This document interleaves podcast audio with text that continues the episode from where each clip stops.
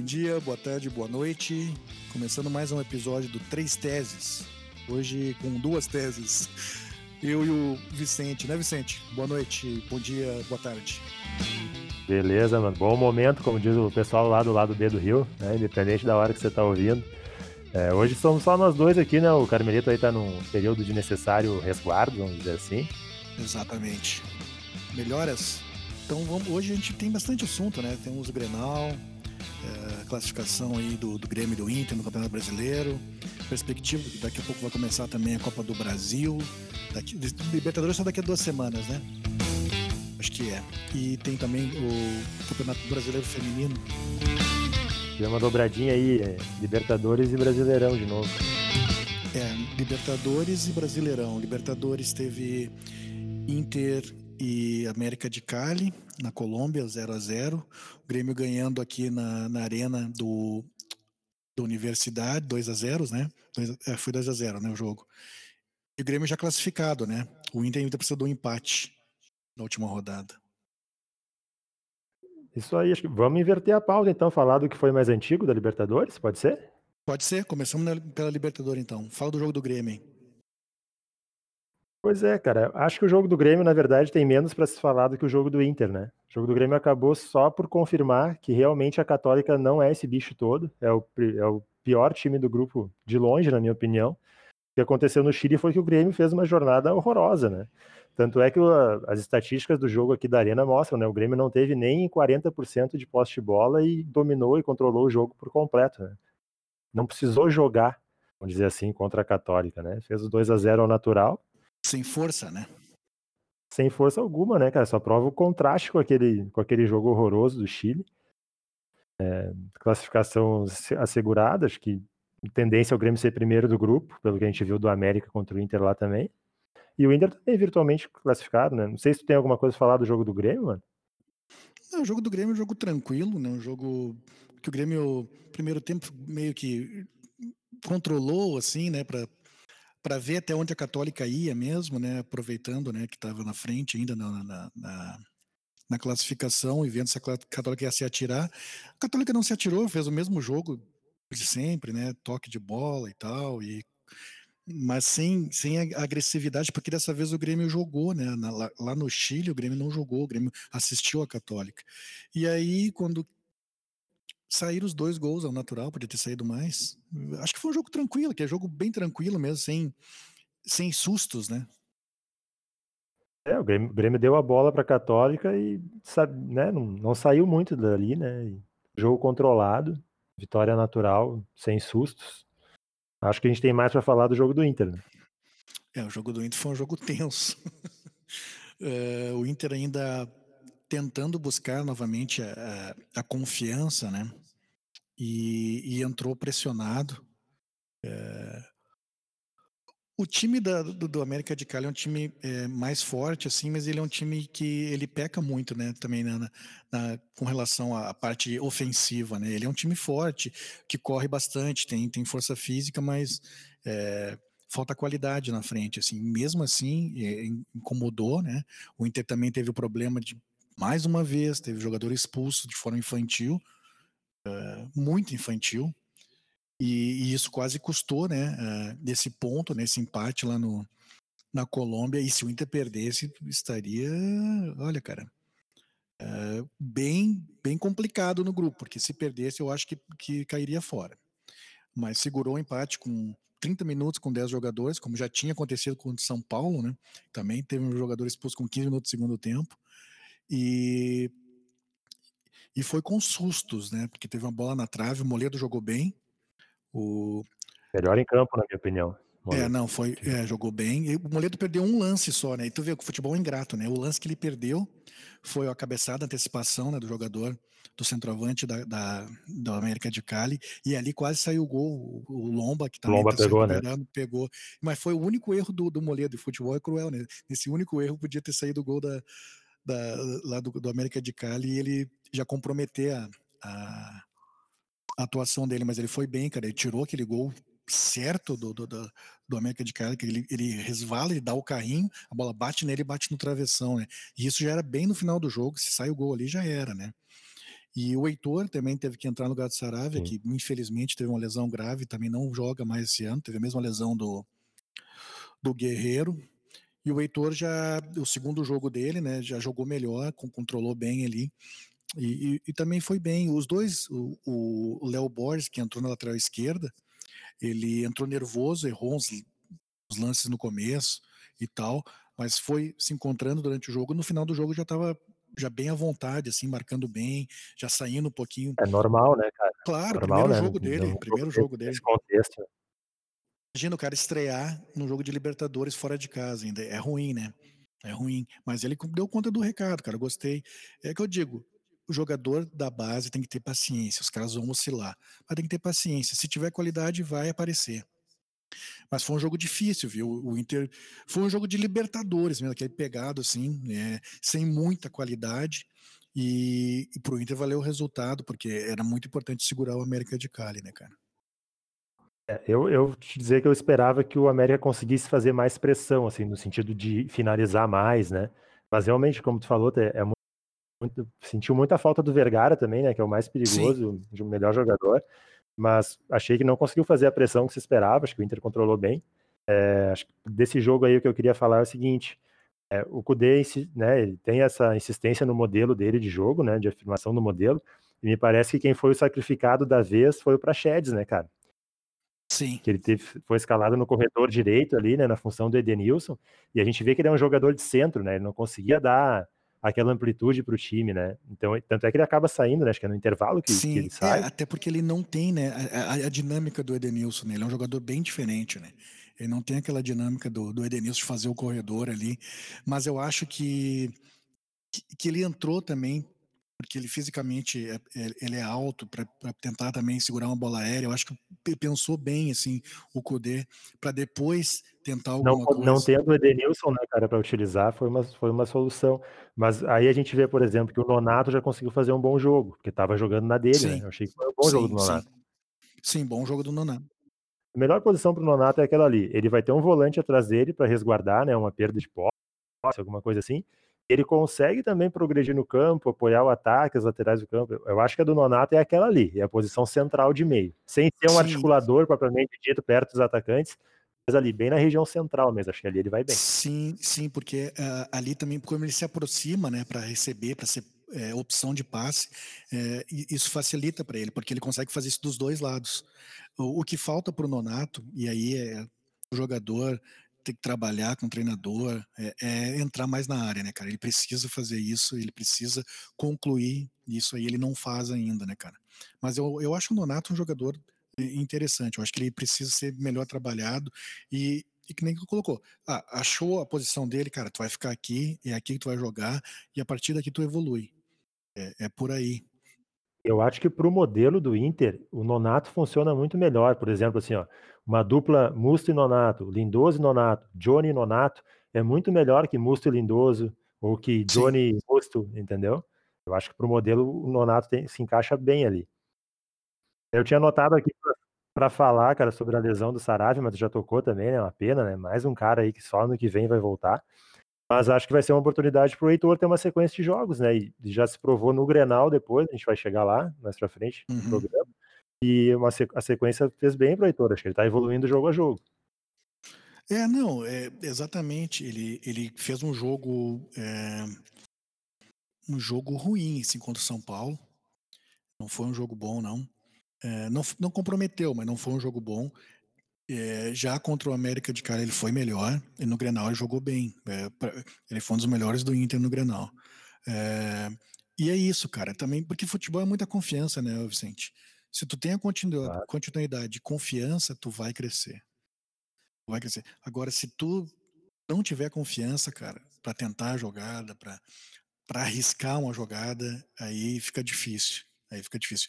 E o Nonato já mostrou. Ainda mais na posição, né, cara? Na posição de lateral é, é cruel, né? ainda mais quem vem da base e tal. Tem que ter paciência. É, e vai, vai substituir um dos caras que estava muito bem né, no time, né, cara? Um cara de seleção. É, é complicado. Mas eu acho que, que, isso vai ser, assim, vai ser uma baita oportunidade para ele. Eu acho que ele vai jogar muitos jogos. Eu acho ele superior ao Rodinei. Eu acho que ele joga mais que o Rodinei. Inclusive, eu acho que o Inter precisa subir já o Mazete da, do, do Sub-20 É, porque não, não, não tem grana, cara. A situação financeira não é legal, então é, coloca a gurizada para jogar, não vai gastar um, num lateral que não vai te resolver. Pela condição técnica e pela condição de clube mesmo, de projeto, de para o Sim. futuro. O, com certeza o Heitor não joga menos que o Rodinei, entendeu? Exatamente. Então não, não tem por que gastar. Sobe já o Mazete, fica com, com o Rodinei, como não tem como liberar para o Flamengo de volta, então deixa aí os três até o final da temporada e deixa a gurizada jogar, né, cara? É, mas o jogo, o, o jogo do, do, do, do, Inter contra o América de Cali foi jogo de Libertadores é, pegado, assim, truncado. Mas eu concordo contigo. Eu, o América ele pressionou menos do que todo mundo esperava. Todo mundo esperava uma pressão maior, né? Mas não tiveram a qualidade, eu acho, para fazer isso. E também méritos do sistema defensivo do Inter, que controlou bem o jogo. É. O Carmelito deve estar exultante agora, a já abriu falando falando de Heitor e Nonato, deve estar. Tá Beijo, Carmelita. Cara, mas acho que a gente tem que falar também nesse jogo da expulsão do Leandro Fernandes, né, cara? Não dá para admitir ah, aquilo cara, ali, né? Um jogador que já tá acostumado a esse tipo de competição, né, cara? Com o jogo parado na frente do árbitro, na formação de barreira, meter uma cotovelada. O cara caiu, cara, é, não, o cara caiu numa provocação, assim, o cara deu uma sarrada nele, ele pegou e deu. E aquele negócio, né? Deu aquele, aquele cutucão na frente do, do juiz, cara. Na frente do juiz. Ele esperava o quê? Ele já tinha cartão amarelo, inclusive, né? Então ele esperava o quê? É, tem alguma coisa aí que tem que ser administrada pelo Inter, né, cara? Porque daí a gente viu repetir isso no Grenal depois, e tu vê assim que os próprios jogadores, né, depois da expulsão, eles pouco reclamam, né, cara? Porque eles sabem que o cara o cara rateou, né, que não, não pode fazer aquilo ali. Tem umas coisas em que não entendo, eu não entendo, assim. É, e tu vê, né? Não interessa se o cara já é experiente, tu vê que os caras eles caem. Não é a primeira vez, não é a primeira vez que o Musto, falando do Grenal ali, que o Musto cai naquele tipo de provocação do, do Diego Souza. Todos os Grenais ele caiu. Todos, todos, todos ele caiu. Se tu for olhar, todos ele caiu. No Grenal, a gente vai ter, quando a gente for falar de Grenal, a gente tem que falar um capítulo sobre o Musto, né, cara? Porque é, exatamente. porque... É, eu já desisti do Musto, falar a verdade, assim, porque é um cara. Bom, vamos deixar para depois, né? Vamos, vamos, terminar aqui sobre Libertadores. Bom, finalizando assim, com relação agora o Inter tem a Católica fora de casa e o Grêmio tem o América de Cali em casa já classificado. Uh, a tendência é que, que ganhe, eu acho que o Inter também não perde lá no Chile e os dois classifiquem, né, cara, para fase de mata-mata da Libertadores. Que teve já um brasileiro que, é que, já caiu fora, né, que foi o São Paulo que perdeu pro River e já tá fora. É, o problema do São Paulo foi o, o jogo combinacional, né, cara? Ele ali é um jogo onde não podia ter perdido pontos, né? O São Paulo perdeu a classificação e, e um pouco da estratégia contra a LDU lá, né? Bem errado. Sim, sim, mas assim, ó, contra o, o, o binacional, é negócio, cara, que tu não pode admitir, sabe? Porque o São Paulo, é, tudo bem, altitude absurda, mas tu, tu tá jogando contra um time quase amador, assim, é um time muito fraco. E o São Paulo teve chance no primeiro tempo contra o Binacional de fazer oito gols. É incrível. E conseguiu tomar dois no segundo tempo. É, a gente até pode argumentar, ah, o River enfrentou o Binacional em Lima e tal. Cara, mas não pode, cara. A diferença de qualidade é gigantesca, cara. Não, não tem como. Perder ponto ali é fatal. É, sabia que quem perdesse ponto contra o Binacional estava fora, né? É, essa é a verdade. E foi exatamente o que aconteceu. E o São Paulo também entrou muito mal, né? Contra a LDU, né? É, primeiro tempo de São Paulo foi horroroso, horroroso, podia ter tomado uns 5, assim. Depois no segundo tempo equilibrou o jogo. Pra te ver, mesmo com a altitude equilibrou o jogo, jogou bem em segundo tempo, mas o primeiro tempo foi horroroso, assim.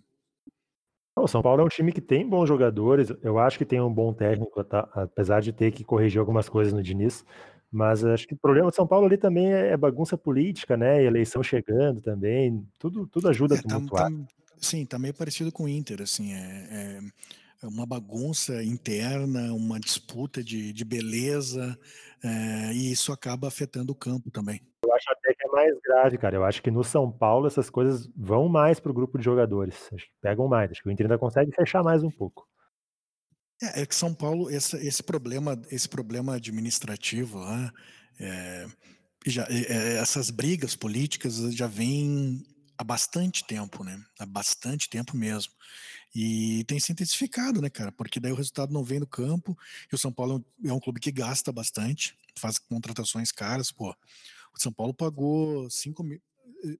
Né, pagou 5 milhões de, de, de, euros pelo, pelo Pablo, né? Ele ganhou a disputa contra o Flamengo, que também queria o jogador. Teve o Pato até pouco tempo, um jogador caríssimo também. Né? Também, Pato é um jogador de um milhão por mês, né, cara? É. Então a torcida cobra e Acho que Grêmio e Inter classificam sem sustos, cara. A tendência é essa. E aí na segunda fase é sorteio, né, cara? Esperar que não venha outro Grenal. Meio saturado de Grenal. Ah, é. Chega, né, cara? Que seja só esse do brasileiro e chega, né, cara? Muito chato. já tá também. ótimo. É, porque uh, além do Inter estar tá perdendo e empatando só Grenal, né, cara? além disso, é que satura, né, cara? Satura. É, satura, velho tudo que envolve, né, cara, chega um ponto que fica fica demais, vai além da conta, né, cara? Todo o pré, o pós, satura, satura, como tu falou.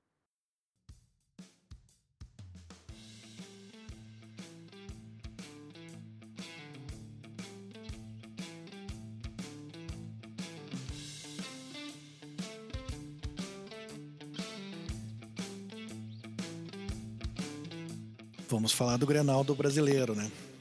Cara, o que, que tu achou do Grenal? Acho que tem bastante coisa para falar. É, o Renato, vamos começar pelo lado do Renato, né, de início de jogo. Renato repetiu a mesmíssima estratégia do jogo do Beira-Rio, da Libertadores, só trocou dupla de zaga. Né? Acho que trocou para pior, mas no, no, fim das contas não comprometeu no jogo. O desempenho foi ok, né? Trocou ali Rodrigues e Kahneman por Paulo Miranda e David Braz. O resto do time é exatamente o mesmo. É, do lado da estratégia do Cudê, eu achei interessante quando eu vi a escalação, até comentei com vocês lá no nosso grupo. É, eu achei que foi uma das escalações mais equilibradas em termos de nome e adequação para a posição que o Kudê conseguiu montar nos últimos jogos. Ele conseguiu Edenilson e Patrick para os corredores, é, botou o Bosquilha no meio, que acho que é uma boa estratégia para um chute de média distância. Né? Tava tudo equilibrado no time do Inter em termos de escalação e adequação para as posições. E o jogo inicia assim, acho que o Inter inicia até com uma iniciativa de jogo maior. Também acho que já era esperado o Inter ter mais posse, é, pelas estratégias que estavam definidas. Só que aí o Kudê ali, ele, eu acho que ele gasta uns 15 minutos na, na metade para o fim do primeiro tempo, que ele inverte o Bosquilha com o Edenilson no período do jogo, e eu acho que isso dá uma equilibrada no jogo, nas ações. Acho que não entendi essa mudança de passar o Bosquilha para a direita e trazer o Edenilson para o meio. Talvez pelo Edenilson estar tá muito pouco participativo no jogo. Mas essa mudança não gerou esse efeito é, o Edenilson ele, ele fez um primeiro tempo que ele não encosta na bola praticamente.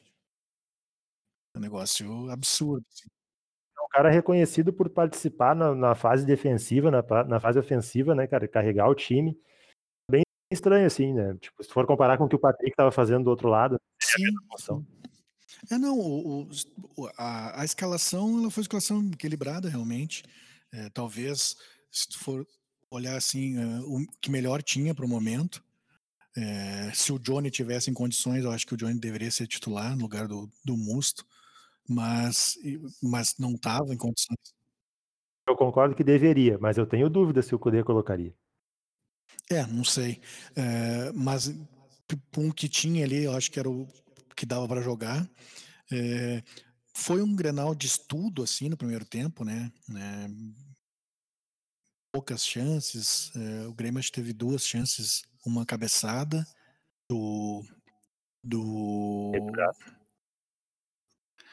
é, e teve mais um lance, um chute de fora da área, acho que foi do, do Lucas Silva, né? Lucas Silva. Que foi, jogou bem nesse granal, o Lucas Silva. É, menos do que, menos do que jogou no outro, mas, mas foi bem. Eu tenho até anotado para falar sobre ele no segundo tempo, mas foi bem, foi bem, Lucas. É, foi bem. Eu achei assim, ele e o, e o Orejuela jogaram muito bem. Acho que Orejuela jogou bem também. Pela direita ali. Vem jogando bem Orejuela. É, que é titular hoje tá conta. Sim, tá dando conta defensiva e ofensivamente, né? É. é defensivamente surpreende até, né? A qualidade no é. ataque a gente já conhecia, mas tinha assim uma, um temor dele defensivamente.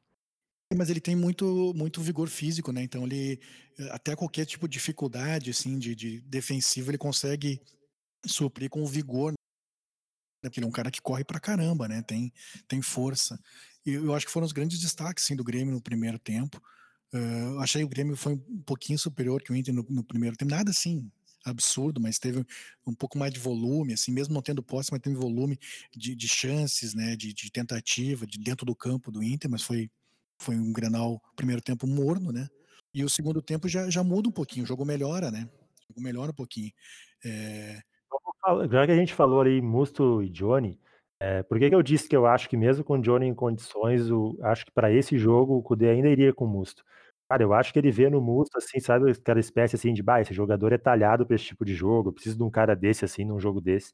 Mas, cara, olha só, são seis grenais, tá? O Musto, ele é expulso em dois e faz um pênalti em outro, cara. Não tem mais como defender o Musto, entendeu? Com essa, com essa estatística no tipo de jogo teoricamente, é o jogo para ele, entendeu? E eu não vou nem falar só no Grenal, cara. Eu vejo o Musto, um jogador que é um jogador experiente, né, cara? O cara já experiente, já rodado, mas que ele comete erros infantis todos os jogos. Não é o no Grenal, no Grenal fica mais é, potencializa, né, esses erros, mas ele se tu olhar assim, é, em 80% dos jogos ele comete algum erro infantil, assim, uma falta boba, é, cara, é, é, absurdo assim um jogador com a experiência que ele tem, né, já, cara rodado, é, como a gente tava, eu falei anteriormente, em todos os Grenais ele cai na pilha. Ele cai na pilha. Pois é, e ele é o cara, é experiente, ele é o cara que não pode cair na pilha, entendeu? Exatamente. E o Diego Souza conseguiu fazer ele cair na pilha em todos os Grenais. Se tu olhar, todos os Grenais ele tem um lance assim de ficar se, se batendo, um erro de posicionamento que ele perdeu na corrida e tal, beleza. Mas se tu olhar assim os outros grenais, ele tem eh, várias jogadas dele se empurrando, se batendo, caindo na pilha mesmo, sabe? Pô, cara, não, cara com a, com a experiência dele não pode, cara, não pode. Aí duas expulsões em grenais. É, eu vejo uma semelhança entre a primeira expulsão e essa no seguinte sentido. É, Claro que nessa expulsão mais recente tem ali o lance do contato, né, entre os dois. Mas também tem um lance seguinte, no, no primeiro Grenal lá que ele é expulso, o Diego Souza gira em cima dele, né, vence a jogada e ele meio que fica bravo e aí puxa o cara. E agora nesse, nesse último Grenal, o Diego Souza faz um corta-luz, né, uma jogada inteligente, parece que ele fica meio bravo com a jogada também que o cara fez, entendeu? E aí quer descontar de alguma forma. É que, na verdade, tem um encontro. O Diogo Souza é um cara grande, né, cara? Então tem o, o contato físico e ele, não sei se ele interpreta como uh, algum tipo de, ah, não, me, provocação, eu não sei. Eu não sei o que passa na cabeça do cara. E ele, tipo, entre aspas, revida, entendeu? Existe o contato físico. É um revide muito assim, né, cara? É um braço lá em cima num jogo que tem VAR e tal, tipo. Não é, dá. É, é, é, é burro, né, cara? É uma, é uma, é uma expulsão infantil que, porra, o time perdendo. E, e, antes dele ser expulso, ele comete um erro também, outro erro infantil, né? Que eu, que eu falo que ele comete vários. Cara, ele dá um passe lateral, ele dá um passe lateral pro Alisson. É, é incrível o erro de passe. Assim, logo sabe? depois do gol, né? Logo depois do gol. É logo depois do gol, logo depois do gol. Então, assim, cara, é, por mais, por mais que seja um jogador de confiança do Cudê, não dá, cara. É, eu acho que já era, sabe? Não, perdeu completamente a confiança da torcida, cara. E aí fica difícil também. Do caso, né, mano, que o, o treinador ele, ele, não pode ficar refém de tese, né, cara? Ele tem que se render aos não. fatos. É, por exemplo, o que eu vejo em relação ao Moledo, cara. Ele, tipo, cara, tu pode gostar muito do estilo do Zé Gabriel, né, pro teu modelo de jogo, só que hoje o Moledo é mais zagueiro que ele, cara, como ainda era melhor que o Fux, entendeu? Tu não pode pegar uma zaga que tava firmadíssima no ano passado, super afinada, é, sei lá, cara, de repente até o Cuesta, essa queda de produção recente que ele tem, pode ser fruto da mudança do companheiro de zaga também. É, o Moledo, o Moledo ele, ele mostrou nesses últimos jogos que ele, que ele tem que ser titular, né? Porque ele foi firme na defesa, ele e a defesa do estava precisando dessa firmeza, apesar de não ter levado muitos gols na temporada, é, não estava uma defesa confiável, né? Tinha algumas falhas aí, tipo, até esse ano realmente o, o Cuesta vem falhando mais do que o, o normal, e pode ter sido isso, porque já estava afinado com, com o Moledo, né? Já estava uma. Foi uma dupla que conseguiu se firmar e conseguiu é, ter desempenho. Os dois meio que, que, se completaram, né? Porque o Moledo é um, é um, jogador muito físico, né? Bom na bola aérea e tem velocidade também, um zagueiro com velocidade, coisa que o Cuesta não tem, né? Cara, o Cuesta é mais de antecipação, né? De colocação e antecipação. É, eu acho assim, tem que jogar quem está melhor. E nesse momento o Moledo mostrou que está melhor. Eh, o João o o Zé Gabriel ele ele andou falhando e abriu brecha, né, cara. Naquela expulsão ele abriu brecha, deu brecha e E outra coisa, né, mano, eh, que tem que ser considerado é o seguinte, né, com a lesão do do do Saravia, aí tu vai ter o Heitor ali, aí tu vai deixar 2 Sim. guri, É, Zé Gabriel e também. Heitor. O Moledo pode dar uma sustentação para o Heitor também. Claro, claro. E e e isso vale para o Musto, cara, não não tem aí não tem condição, mas de defender o Musto, cara. O Musto ele tem, eh, cara, deve ter uns 5 jogos bons, assim, tu diz: "Ah, jogou bem", mas é muito pouco, sabe, pra justificar essa confiança. E e tem falhado em momentos decisivos, né, cara, em clássico principalmente, deixando o time no na mão, né, cara. Uma expulsão bizarra, de novo, absurda pra um cara da da experiência dele, cai na pilha, ele cai na pilha muito fácil, cara. E não é nesse jogo. É. Se tu olhasse em vários jogos aparece ele se tapeando com os caras. Cara, não não dá, cara. Um campeonato que tem VAR, velho, ele vai ser pego toda hora. Isso é É, isso aí o o preço cobra o preço, né, cara, esse tipo de conduta aí num campeonato É. assim. E ele não é um jogador malandro, né, ele não é um jogador malandro, é incrível isso. A gente fala assim: "Ah, o argentino, cara, ele não é malandro. Ele é bem trouxa até dentro do campo, assim, né, cara. É malandro nesse tipo de conduta é o Lindoso. Ele tá sempre Sim. se provocando com os cara, dando uma pegadinha a mais e tal, mas ele mas ele é malandro, ele consegue esconder mais, né, vamos dizer assim. É, é, não, isso é verdade. Mas aí, o segundo tempo achei que já saiu mais jogo, assim, dos 2 times, né. É. O segundo tempo foi revolução, né, cara, em jogo e para arbitragem, acontecimentos dentro do jogo, enfim, tudo, né, cara. Mas assim, eh, ainda mantendo nas estratégias, tá. Cara, o segundo tempo pra mim é é uma derrota total do Renato, cara. Renato faz 3 movimentos terríveis no time É, do Grêmio. substituições, a aquela insistência do do do do do Robinho, eh, no lugar do Alisson ali, é um negócio que, cara, já se provou que não funciona. Esse é o ponto 1 pra mim, tá. Primeiro ponto é esse, tá ganhando o jogo, opta por tirar o Alisson e colocar o Robinho. É é um mo é uma forma, é uma substituição de jogadores que já se provou que não funciona nesse modelo que ele quer implementar do 4-1-4-1. Tem que ser um jogador escapado de velocidade por aquele lado. E mais uma vez, o Renato tinha opções, Renato tinha Luiz Fernando, tinha Guilherme Azevedo, né, e optou pelo Robinho, deu no que deu. Eh, ponto 2 pra mim do Renato, não tirou o Cortez. Cara, o Cortez Sim. esteve no limite pra ser expulso no lance contra o Heitor. A minha interpretação daquele lance, apesar de admitir a interpretação que o Klaus teve, minha Podia interpretação é ter dado um vermelho. né. É, podia ter dado vermelho. Acho que cabe tem elemento para as 2 interpretações. Eu daria vermelho. Tando tendo um jogador tão no limite, na posição que ele joga, manter ele em campo, tendo como opção no banco um jogador que no mínimo tem as mesmas condições, entendeu, que que ele, que é o Diogo Barbosa, Não, erro e é uma é uma contratação é uma contratação que o Grêmio fez força e e não foi um jogador barato, né, cara. Eu não entendi, eu achei que, inclusive, o Cortez não ia iniciar o jogo. É, até ach achei que ia iniciar mais ou menos assim na não é o mesmo jogador, mas mesmo raciocínio em relação ao Musto do Cudê, entendeu. Jogador de Uhum. confiança do treinador há mais tempo e tal, ia botar o Cortez. Mas foi um erro brutal não ter tirado o Cortez ali em seguida, demorou muito, passou muito tempo até a expulsão e até o pênalti, ele poderia ter tirado o Cortez.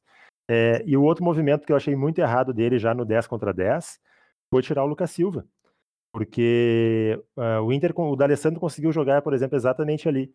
O Thiago Sim. Galhardo fazendo aquela jogada de voltar, né, pra dar uma desestabilizada na zaga, ocupou exatamente aquele espaço que estava sendo preenchido pelo Lucas Silva. Tanto é que na minha opinião no 10 contra 10 o Inter estava mais próximo de ganhar o jogo do que o Grêmio. É, quando quando quando fica o 10 contra 10 até o o e e e quando sai a expulsão o Inter ia trocar. E quando sai a expulsão do Cortez, fica o 10 contra contra 10, o Cudê ele desiste da da da substituição, ia colocar o Lindoso. E ele desiste, porque ele ele viu que tinha espaço, né, e o D'Alessandro estava achando espaço pra jogar, né. E mas cara, eh, o segundo tempo foi melhor, assim, eu gostei do do a gente reclama do Grenal, né, cara, clássico é é realmente complicado, mas o segundo tempo saiu o jogo, teve chances dos 2 lados, que foi um jogo melhor, cara. Eh, o primeiro tempo o primeiro tempo foi um jogo de estudo e aquele negócio, né, ninguém quer perder, né, Grenal é um jogo chato por causa disso, ninguém quer perder, né. Então os caras ficam bem, assim, eh, pragmáticos dentro de campo e e e fora também. Então, quando sai o gol, e aí o Inter precisa se abrir, aí o jogo começa a melhorar. Por isso que eu fico sempre torcendo pra um gol no início em Grenal, para o jogo sair, né, cara, pra acontecer o jogo. Mas no segundo tempo achei um bom jogo, assim, um bom jogo e é, o resultado não foi bom para nenhum dos dois, o empate, eu, com relação à tabela, né?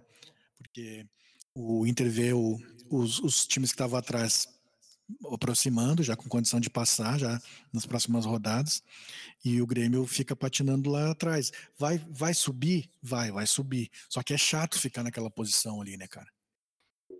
Cara, e acho que assim, mais do que a tabela, o, o empate, apesar de justo, né, pelo desempenho dos dois times, na minha opinião, é, é, é um empate que mascara as coisas, né? Tipo Sim. assim, é, o, o, Renato sai dizendo que mais um Grenal sem derrota, 11 Grenais. Uh, o Inter sai dizendo que nas circunstâncias né, de ter um jogador expulso, tá perdendo o jogo fora de casa, conseguiu buscar o um empate. Então, muita coisa que, que poderia ser, ser vista não vai ser vista. É, eu espero, eu espero que agora tem essas rodadas de meio de semana e tal, que, que consiga, né, que o Inter consiga recuperar a confiança, cara. Né? Talvez ah, o ponto positivo desse Grenal assim, foi ter conseguido empate ali quando estava com 10, é, 10, contra 11, né? E, e para retomar um pouco a confiança do time, que o time perdeu muito a confiança. E tem que algumas coisas tem que se definir, tipo o Musso tem que definir, tem que, ó, não dá mais.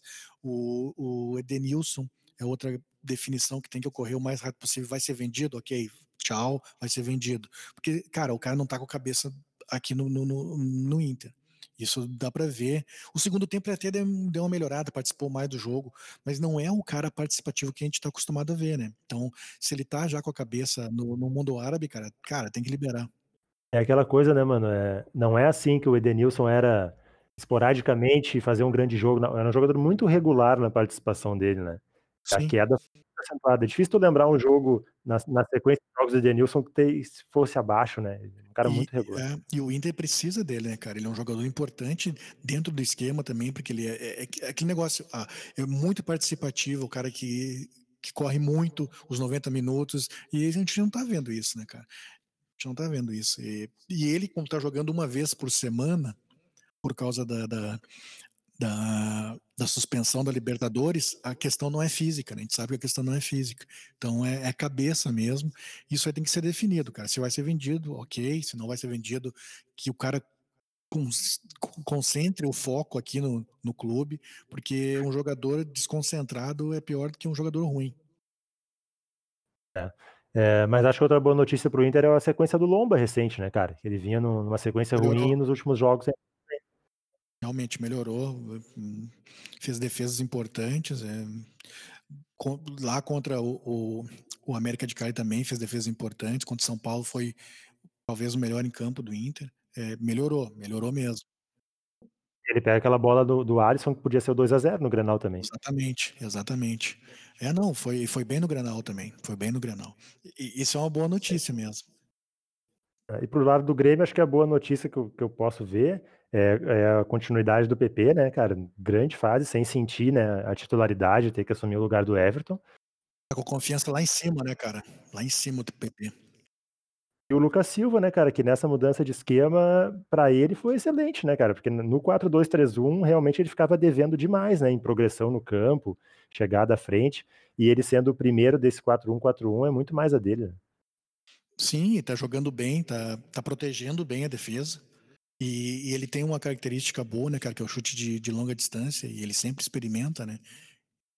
Então, essa é uma boa notícia para o Grêmio. Essa é uma boa notícia para o Grêmio. Eu acho o Alisson também um, um, jogador que é importantíssimo. E junto com o PP lá na frente, cara. É, o que falta para o Grêmio é um centroavante, né, Vicente? Falta, falta ainda, mas, mas tu vê, né, que o abismo da, da centroavância do Grêmio era tão profundo que até o Diego Souza, cara, é, é muito melhor do que a gente teve nos últimos tempos. Com todas as condições físicas e de idade, enfim, que tem. É, não, porque uh, apesar de, de, dessas limitações dele, ele, ele sabe jogar, né? Ele sabe jogar. Sabe? É, é um cara que, que vai dar um passe, é, exatamente, sabe fazer uma parede, é um cara que sabe jogar. Cara, eu, o que me impressiona no Diego Souza, é, e que era uma coisa que ele não apresentava até tanto assim no jogo dele, quando ele jogava na meia, é a, o aproveitamento na bola aérea, cara. Ele ganha muita Sim. primeira bola e o senso de posicionamento e impulsão dele é realmente muito bom. Eu vejo que é um cara que conseguiu, né, mano, é, adaptar, né, cara, as características de jogo e posição com o passar da idade e a, e a a mudança física, né? Ali no É. Botafogo, quando ele vira centroavante, eh, acho que no São Paulo ainda, foi antes do Botafogo, né? Eh, ele chega a ser convocado pra seleção brasileira como centroavante, num numa convocação só de quem atuava no Brasil e tal. É um cara que pela inteligência e qualidade, ele consegue adaptar o jogo dele pra continuar atuando num num grande clube, né. Sabe que eu gostava do Diego Souza quando ele surgiu, cara, como primeiro volante, ele era um primeiro volante que jogava muita bola, cara. Jogava Muita muita técnica, né, cara? Muita muita bola. bola. Então, quando quando ele surgiu no Fluminense, assim, cara, era um jogador muito, muito diferente, assim. Depois não vingou lá fora e tal, e aí, eh, voltou, teve ainda bons momentos, bons momentos mesmo, eh, no meio, assim, foi subindo, né, foi subindo pra segundo volante, Na época ali de Palmeiras e Grêmio, né, quando ele já fazia aquele aquela terceira do meio, vamos dizer assim, Sim. que era que era jogando bem no meio, mas com muita chegada na frente, ele bah, era era um trator, né, cara, era É, avassalador dentro não, de o campo. cara cara muito forte, o cara que que tinha o chute também de longa distância, eh, ele ele fazia muito gol de fora da área. E como tu disse, ele foi se adaptando, né, cara, a idade foi chegando, ele foi mudando de posição e se adaptando, e se adaptando bem, né. Na medida do possível, ele se mantém, né, cara. A escassez de centroavante que a gente tem no Brasil, ele consegue jogar, né, cara. É, e tem pouquíssimo centroavante no Brasil, é difícil, cara, é difícil. Tu olha os É tudo jogos aí veterano, né, cara, tem que buscar um estrangeiro, ou é alguém que quando surge já vai embora, tipo o Gabriel Jesus, sei lá, porque é um artigo muito raro.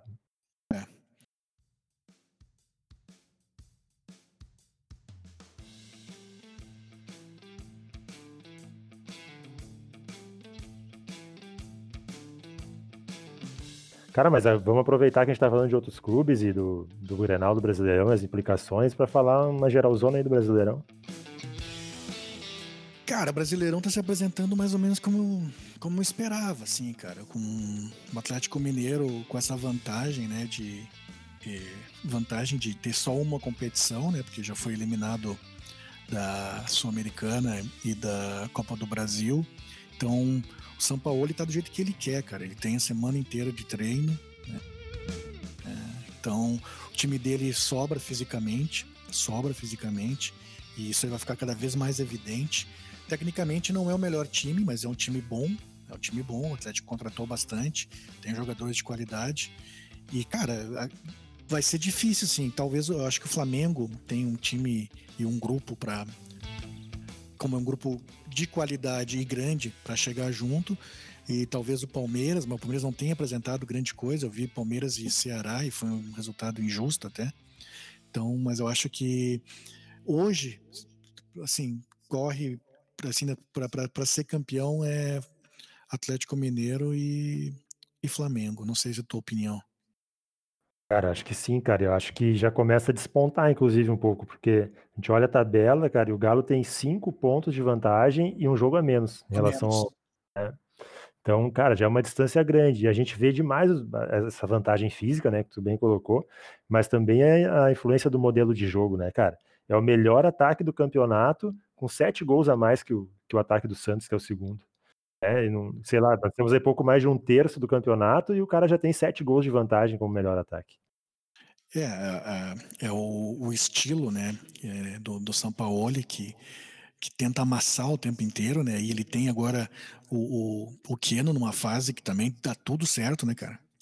Tá dando tudo certo para o Keno, a bola cai no pé dele, ele faz o gol, eh, ele sofre o pênalti, ele divide a bola e sobra para o para o para o outro jogador fazer o gol. Contra o Vasco a gente viu isso, né, o Vasco tentou também, eu eu achei que o Vasco também fez uma estratégia errada, não sei. O Vasco tentou, e entrou na pilha, querer fazer a trocação, né, de de de atacar o tempo todo como o Atlético, e aí, cara, acho que não é por aí, tem que tirar a velo velocidade do jogo.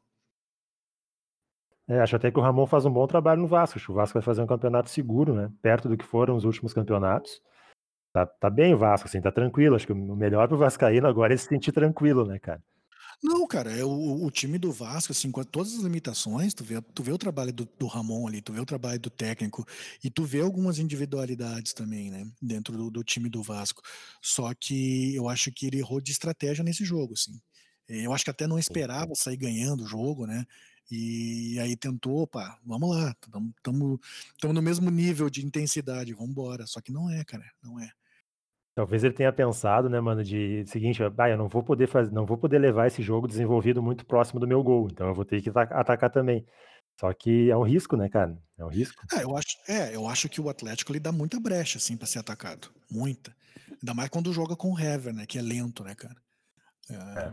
Dá, dá, muita brecha, mas aí é, tu tem que ter qualidade no teu passe também, porque ele vai te apertar, entendeu? Tu tem que saber sair do, do, aperto dele, da pressão, porque ele vai te pressionar, ele vai te pressionar o tempo todo. E se tu não tiver qualidade, foi o que a gente viu, né, na saída de bola do Vasco, muitos erros na saída de bola, é, erros que, que, geraram gols, né? E ali foi o erro, mas o Atlético tem tudo para fazer um, um baita campeonato, tem um treinador inteligente, e tem um grupo bom e tem essa vantagem, cara. A vantagem que vai ser muito física, vai ser muito física e, e acaba sendo também é, técnica, tática, né? Porque é o time que mais tem tempo para treinar também, né? Sim, faz muita diferença. Cara, e na ponta de baixo aqui, cara, eu tenho tem três times ali que eu acho que tem que abrir o olho. Um é o Goiás, né, cara, que já tá começando a dar distância, né, para fora da zona de rebaixamento. É, o outro é o Botafogo, o único time do campeonato que não venceu nas últimas cinco rodadas. E o Coxa, né, cara, que para mim é o pior desempenho disparado, né, cara. Cara, o Curitiba vi, jogando é, é terrível, cara. É, eu vi alguns jogos do Curitiba, vi esse último agora contra o São Paulo. Aí o, o jogo do Curitiba contra o São Paulo se resume o seguinte: prim, primeiro, os primeiros minutos fez o gol de falta, um belo gol de falta. Aí teve mais uma chance para fazer o 2 a 0 não fez e acabou o jogo do Curitiba ali. Aí foi é, o São Paulo amassando, amassando e perdendo chance, perdendo chance. E, cara, era para o São Paulo ter virado o jogo. Assim, o time de Curitiba tem muito pouco, assim, ele é, eu, eu, acho assim, tem a, a, dupla de zaga que, que se vira bem e tal. E, e, cara, e fica por aí, entendeu? Não, não tem muita coisa, não. Alta qualidade em todos os setores do campo, né, cara? Impressionante. Todos os setores. E já, já trocou de treinador, né? Acho que saiu o Barroca, né, no início do campeonato. Sim, saiu o Barroca, saiu o Barroca, entrou o Jorginho. Tipo, nem, nem tempo para treinar e desenvolver trabalho de treinador vai ter. É, é complicado o prognóstico pro Coxa. É, eu acho assim, o Curitiba ele é fortíssimo candidato a rebaixamento, talvez mais que o Botafogo ainda. É, porque é, tu vê que o time é, é inferior, assim. É, o Botafogo tem um problema. É, essa troca de técnico do Botafogo não, foi sem sentido, cara. É, não entendi, acho que o Autori fazia um bom trabalho, cara. Bom trabalho, viu? exatamente. Jogando razoavelmente bem. É, o Botafogo ele tá, ele tá refém de, de, de, resultado, né? Mas não é um dos piores times, assim, se tu vê. Tu, tu via o, o trabalho de treinador ali do, do Botafogo, é, tática, tu via, assim, alguma coisa. E, e, agora, não sei, né, cara? Entrou o filho do Lazzaroni, né? Que era auxiliar. Mas eu acho que vai seguir a mesma linha do Autori também. Acho que não vai mudar muito. É, a surpresa negativa é o Bragantino, né? O, o Red Bull Bragantino, que, que tem um, um, grupo de jogador razoável, mas muito jovem e está sentindo o campeonato. É, o. Bahia, cara, o Bahia tá, tá complicado. Bahia assusta, né, cara? O Bahia vinha de campanhas boas, né? É. E eu acho que assim, ó, o problema para essa galera, tipo Bahia, principalmente, né, até Botafogo, é que tu olha para a tabela e tu vê assim, ó, que para esses caras saírem de onde estão, eles vão ter que passar por clubes como Grêmio, Corinthians, que de Exatamente. repente não vão ficar onde estão, entendeu? É, o Curitiba mesmo, Curitiba já pega o Grêmio aqui na arena, né, cara? E aí, é. tipo, é, o Grêmio ganhando vai para 17, já se afasta daquela daquela. Livra 5 do Curitiba. É, é, exatamente. E, mas o Bahia, cara, com o Mano Menezes, é, não, não tá apresentando praticamente nada, assim, também. Tipo, foi outra troca de treinador.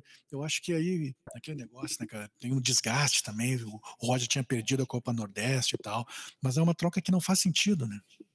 É uma troca, inclusive, que de modelo não faz sentido, né, cara? Exatamente. Se tu, tem, se tu, tem, se tu, se tu joga no modelo desenvolvido há mais de ano pelo Roger, né? Tu vai trocar pelo Mano Menezes, cara? Quanto tempo vai demorar para os jogadores entenderem esse sistema? Tem tempo para treinar nesse calendário. Uma aposta totalmente na grife, né, cara? Só uma aposta no nome, né? Solução mágica, né, que os caras estão esperando. Sim, sim, sim. É apostar na grife, a grife Mano Menezes. Cara, e dos, assim, ó, dos grandes clubes é, que, que, que pode sofrer no campeonato, o Corinthians é um deles. Corinthians é, né? Acho que inclusive já trocou de treinador também. Vai depender muito de quem vai, quem vai assumir o lugar. Acho que não vai deixar o Coelho ali, porque os resultados continuam não vindo, né? Acho que o Corinthians corre risco pela pressão, pela questão de salário atrasado e tudo mais.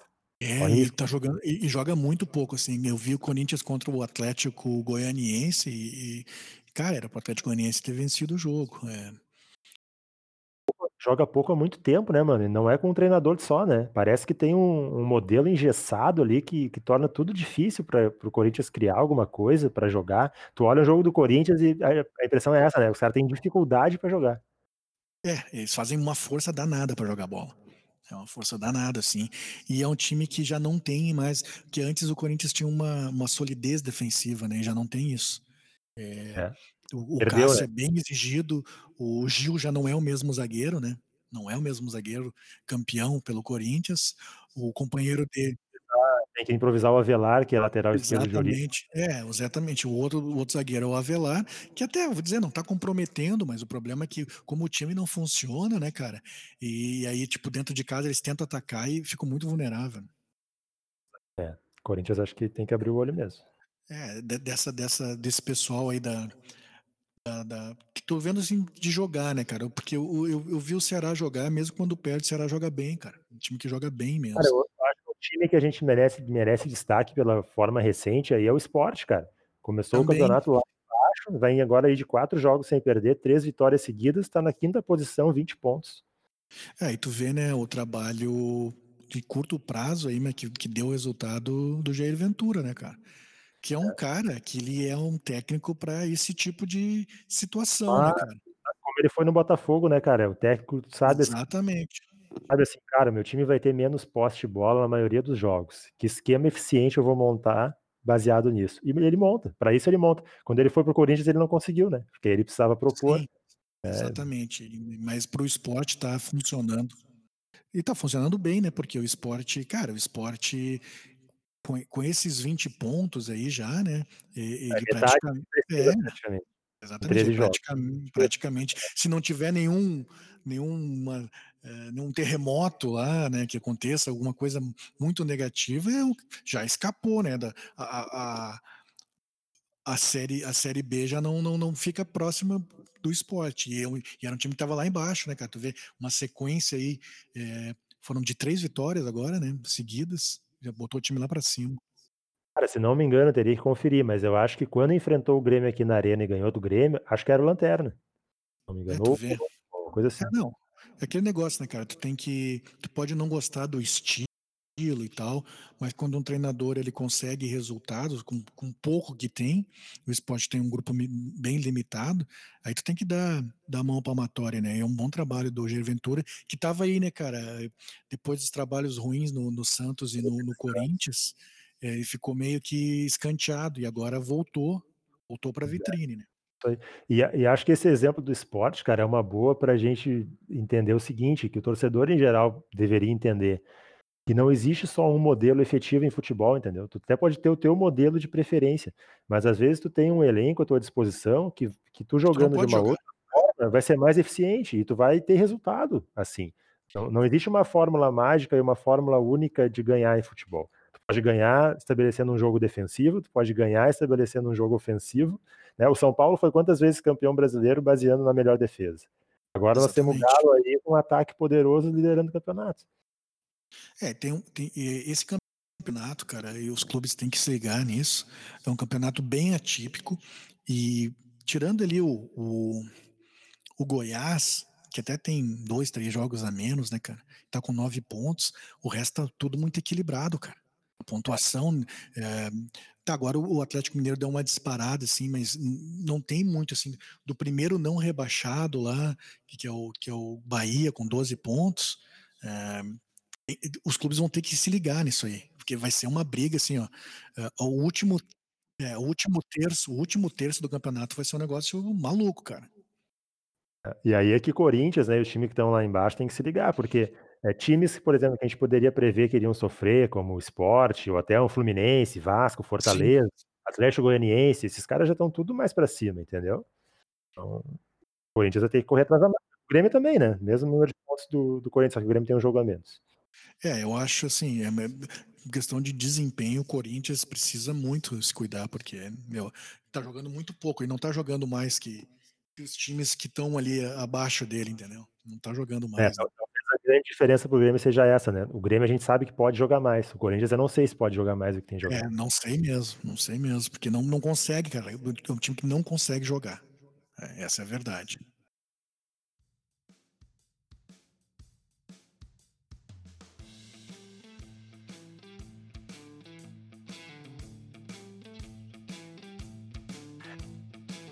Mano, vamos passar pro Brasileirão Feminino? Vamos lá. Assistiu o jogo hoje do Inter. Aí, começa pelo Inter então. Jogo do Inter contra o Palmeiras. O Palmeiras estava lá na frente também, né? Tava, tava até na frente do Inter. Tava, os dois estavam com 24 pontos, mas o Inter tá, perdia nos critérios, né? Era um jogo o, confronto direto mesmo pela parte de cima da tabela. O Inter jogou muito bem, cara, muito bem. É, fez 3 a 1 Podia até ter feito mais. No finalzinho tomou uma pressãozinha ali, mas fez um bom jogo, um jogo tranquilo, sabe? Não, não sentiu o jogo. É, fez um gol cedo, né? Com a Jennifer de falta, uma cobrança perfeita, assim. É, ela deveria ensinar os jogadores do, do, do, masculino lá como bater falta, porque bateu muito bem mesmo. A pena, a pena não sair o gol naquele lance da lambreta da. da... Ah, ali foi bonita, é, foi bonito, foi bonita a jogada da Fabi, né? É, e teve, depois teve um escanteio, a falha do goleiro do Palmeiras, a, a é, Belinha fez o gol. Ali eu achei que tinha sido gol contra, mas não, ela é a última a tocar. E a Jennifer, que tinha recém entrado também numa falha da saída do Palmeiras. E aí teve o cruzamento, a goleira largou também a bola e ela fez o terceiro gol. A Inter fez 3 a 0 e controlou o jogo, né? Aí o Palmeiras fez o 3 a 1 logo em seguida, com acho que a Rosana que fez o gol do Palmeiras. Mas daí o Inter controlou o jogo, controlou e com essa vitória foi para a terceira colocação, 27 pontos. Tá bem, cara, tá bem o time do Inter feminino. Acho que a tendência é o Inter classificar em terceiro ou até em segundo, porque é uma tabela fácil os últimos dois jogos, em teoria, né? Inter e Audax. É, o ruim que ele perdeu para essa partida pro, do, do, do, pro Audax, o Inter perdeu a dupla de, de zaga, né? As duas tomaram o terceiro cartão amarelo.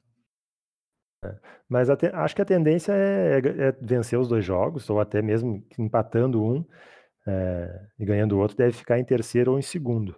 É, o Grêmio, que não vencia já há algum, algum tempo, né? Teve três derrotas, um empate, agora voltou a vencer. Eu acho que a tendência é classificar também, né? A grande briga do Grêmio vai ser com o Flamengo. Mas acho Sim. que a tabela do Grêmio também é mais fácil que a do Flamengo.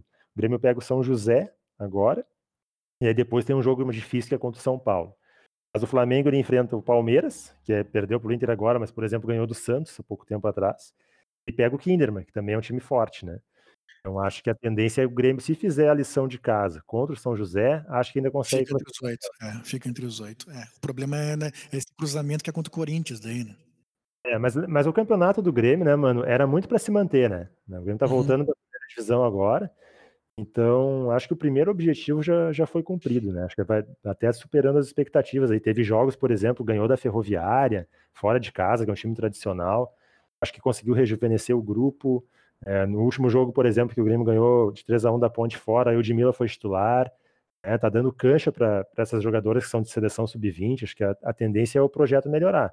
Falta muito ainda, tem que ter muita cobrança sobre a direção do Grêmio, né, nas condições que dá para as gurias. Mas acho que foi um campeonato seguro, que apresentou surpresa boa em muitos jogos. E acho que vai encerrar com a classificação aí. Cara, e tá sendo um campeonato legal, né? campeonato feminino. Tá, tá, tá legal, assim, de, de assistir, tá, tá, tá, bacana. E acho que tirando ali a, a Ponte e o Vitória, é, a gente nota também é um, é um grande grupo de, de clubes, né, se tornando mais fortes, né, se aproximando dos, dos mais tradicionais, né, como Corinthians e Santos. Eu acho que a tendência para o futuro é a gente ter um brasileirão feminino muito legal, muito equilibrado. É, com mais, com mais investimento também, né, cara, para trazer os jogadores. Tem algumas que estão jogando fora, daqui a pouco estão voltando, né? Claro, é por aí, né, cara? É profissionalizar mais, né? Questão de contrato com jogadores, questão dos clubes destinarem verbas do orçamento cada vez mais para as gurias, condições para o crescimento e para o desenvolvimento. Mas o campeonato já, é, para quem acompanha desde a volta aí, né, de Grêmio e Inter, ali em 2017, cara, a evolução é, é nítida, assim, é, é gritante, entendeu? Então, acho que a, a tendência é isso aí, tem que ser um caminho realmente sem volta. É, até porque se, o, se a CBF parece que ela quer, né, é, desenvolver a seleção feminina, né, ela vai ter que investir nos campeonatos, né, cara? Não, não, tem, não tem outro jeito. Tu tem que ter base, né? Tu tem que ter campeonatos, campeonatos fortes para revelar jogadoras, para criar fidelização em torcida, né, em apelo. É isso aí, não, não dá para. Tem, tem muita gente que diz assim: ah, depois que, que o negócio crescer, aí aparece patrocinador, aí eu vou transmitir o jogo, né? Aí eu vou dar valor. Cara, não, não dá para ficar nessa discussão aí do do ovo ou da galinha, entendeu? Porque as duas coisas têm que acontecer. A gente tem que puxar os dois lados, tem que puxar. É, eu acho é, essa, é, essa iniciativa de transmissão, já de tu poder assistir o jogo, tu poder se identificar com as jogadoras e tu poder também ver onde é que tem que melhorar, né? É, eu, eu, sou um crítico, né? Independente de ser feminino ou masculino, eu sou um crítico. Eu, tipo, eu, eu vejo uma dificuldade muito grande no futebol feminino que são as goleiras. É, tem que ser trabalhado. Isso, os clubes têm que trabalhar muito bem as goleiras, porque ainda existe muita deficiência nas goleiras, porque, cara, é uma coisa é, física até também, né? Mas, cara, tu sabe que eu acho que mais do que físico é, é o machismo operando aí, né, cara? Obviamente, porque isso aí é o seguinte: se a gente tivesse é, mais meninas, né, desde cedo, desde bem criancinha, sendo incentivadas a brincar com bola, a jogar futebol, tudo isso vai se é depois, né, numa, numa evolução mais, mais cedo é, e mais fácil, né? É machismo. É, com certeza, né? com certeza, tipo, o, a, a popularização do, do, futebol feminino vai permitir a evolução em todas as posições, inclusive na posição de goleira, que, é, que precisa ser bem trabalhada. Aí os clubes precisam trabalhar isso também, cara. É preciso é, dar um treinador é, eficiente para as goleiras, dar um, um, tipo de treinamento eficiente para as goleiras, para elas evoluírem também. Porque a gente vê, tipo, no último campeonato mundial, cara, eu vi seleções com goleiras excelentes. Então, eh, a gente tem que trabalhar isso agora no Brasil, porque nessas essas seleções que tinham goleiros excelentes, o futebol feminino está bem mais evoluído, né? É, mas a gente é fácil perceber a evolução já de algumas goleiras aqui que ainda pecam em alguns fundamentos da posição. Por exemplo, a goleira Raíssa do Grêmio, tá? Ela é uma excelente goleira defendendo chutes, saindo do gol. É, mas ela tem uma deficiência grave, por exemplo, na reposição de bola. Entendeu? Seja curta tem que ser ou trabalhado, trabalhado. Tem que ser trabalhado. Mas acho que as novas gerações que vão vir já, já vão vir com outra, com outra pegada, com outra base para desenvolver. Como a gente já viu, por exemplo, comparando, por exemplo, quem acompanha jogos de 2017 para cá, a evolução física. Né? O Grêmio ainda é um clube que sofre demais no final dos jogos. Né? No Grenal, por exemplo, quem viu acompanhou. O Grêmio estava perdendo o jogo, precisava pressionar e tinha jogadoras toda hora com cãibra dentro de campo, entendeu? E sofrendo fisicamente. Mas também são aspectos que vão melhorando, que nem tu falou, com a popularização, né? Sim, cara, é, é tipo, tu falou uma coisa que é, que é realmente, por exemplo, o, o futebol, que nos Estados Unidos chamam de soccer, né? É muito mais é, praticado pelas meninas lá do que pelos homens, e ainda é. E olha o resultado, né? Exatamente, a gente vê isso em todas as competições internacionais, os caras estão sempre nas cabeças, né? Hoje, já as seleções europeias já equilibraram isso, mas é, alguns anos atrás eles eram absolutos, né? Sim. É que a gente não, cara, a gente não tinha, a gente não tinha um campeonato decente, né? Uh, é, nos últimos três, quatro anos que começou a, a, ter um campeonato regular feminino, né, cara? E, e, só assim a gente vai evoluir mesmo dentro do esporte. E sempre lembrando, né, mano, que o, o machismo ele opera de uma forma tão forte dentro do futebol, do universo do futebol, que essa retomada dos grandes clubes só foi feita por imposição, né, na Comebol. Sim, sim. Foram sim. obrigados a retomar. Mas acho que agora é, muita gente já abraçou, cada vez mais né, se tem acesso às transmissões dos jogos, e acho que é isso aí, é continuar forçando para ser um caminho sem volta e fazer mais gente vir junto. Com certeza. E assim esperamos, né? Isso aí. Ficou faltando mais alguma coisa, Vicente? Cara, acho que não, acho que vencemos a pauta aí. Cavani na, no, no Night, confirmado começar, eu acho que eu acho que amanhã, é amanhã que fecha a janela europeia? Não era hoje, não era dia 5? Já fechou, porque eu, eu, achei poucos negócios, então, se não. No contexto da pandemia também, né? Acho que desacelerou muito nessas. Né, é, porque esse último dia de janela normalmente é um monte de negócio, é tipo o NBA, né? É, assim. Mas esse ano foi fraco. Bom, mas o, o Teles foi pro, pro Manchester United também, né? O Alex Teles, é, vai pingar uma graninha pro Grêmio. Quantos anos tá o Alex Telles? 27, 28? Por aí. Vamos ver aqui rapidinho. Alex Telles, 27 anos. Faz 28 27. agora em dezembro. Não, tem, tem muita lenha para queimar ainda. Tem, ainda mais uma posição carente, né? Futebol. Sim, sim. O nível mundial tá bem servido de lateral, né? Tem o Ana Lodge. Lodge. Muito bom jogador. Tem Alex Telles, tinha, tinha o Wendel lá do Leverkusen. O Wendel tinha que sair do Leverkusen para ele evoluir lá. Ele tá muito tempo lá. Acho, Eu acho que foi uma boa, boa porta de entrada para a Europa, Sim. um bom lugar para começar, mas tem que dar um passo adiante aí. Bom, Vicente, acho que a gente já falou de praticamente quase tudo, só vou dar mais aqui uma. Uh, as surpresas do campeonato inglês, a Premier League, né? Uh, a derrota do Manchester United em casa, Tottenham 6 a 1 e a maior surpresa, o Aston Villa tocando 7 a 2 no Liverpool, né? Você chegou a ver esses jogos? Vi, cara, vi. É surpreendente, mas também por outro lado é por isso que o futebol é fascinante, né, cara? Porque permite esse tipo de coisa. Eu acho a derrota do Liverpool muito mais surpreendente ainda, porque o United ele vem no. É, até deu um respiro, né, depois que o Solskjaer assumiu, mas ele vem num processo de, de muita dificuldade, o United também, né, de formação de elenco. E, e esse tal. jogo teve o, aquele aspecto também do, do, da expulsão, né, cara? Tem o lance do Mourinho, né, voltando para enfrentar o United, né, deve ter, deve ter alguma motivação especial nessa relação também. Ah, deve, deve ter sim. Mas a, ali a expulsão, né? A expulsão ele arrebentou com o time do United, ele perdeu a cabeça completamente, né? O juiz errou, né? Porque se expulsa ali, se, se, se ele achou que era lance para expulsão, tinha que expulsar dos dois, né? E deixou jogador do Tottenham em campo e só expulsou o centroavante do, do United. É, acho que interferiu. E, e até porque o, o, Tottenham também não vem jogando muito bem, né? Desde que o Mourinho assumiu. Mas o United realmente tem um, um desempenho muito vacilante nos últimos tempos. É bem é, difícil. É, e o jogo do Liverpool Aston Villa foi um atropelo, né, cara? Podia ter sido 10. Pois é, cara. Sei lá, cara, é só o futebol pra proporcionar um troço desse, não tem explicação. Sim, é. o, Villa, o Villa no passado lutou pra não cair, né, cara? E agora pega o Liverpool e toca 7. É, não, foi 7 assim, cara, muito fácil, 7. E no final do jogo, assim, eles tiveram chances para fazer o oitavo, nono gol, assim, porque estavam muito muito ligados no jogo, assim, um aproveitamento bom também. É, mas tá, tá lá em cima, né? O Aston Villa é o segundo na, na classificação. Sim, mas ano passado, ano passado teve muita dificuldade né, no campeonato. Sim. É, não, para te ver, né, como é, esse lance né, da, da pandemia tá mexendo com os campeonatos em geral, né? É, lá na Inglaterra não é diferente. O Everton é o líder, tem é, 12 pontos, aí tem o Aston Villa em segundo.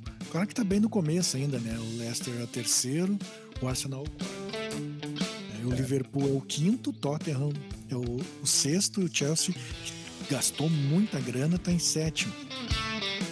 Mas o trabalho do Ancelotti no, no Everton desde o ano passado já é, já é bem bom, né? Baita treinador, cara, né? Que baita treinador, né, cara? Isso quer dizer, cara, que cara que é bom treinador, né, cara? Ele, ele ajeitou o Napoli, aí foi, foi demitido injustamente, agora tá ajeitando o Everton, é um baita treinador. É um cara que sobrevive ao tempo, né, cara? Os outros treinadores vão surgindo e tal, e o Ancelotti tá sempre bem bom nível. Baita treinador. Bom nível, com boas ideias, né? Eu, eu gosto muito dele. Também gosto. gosto. Muito dele mesmo.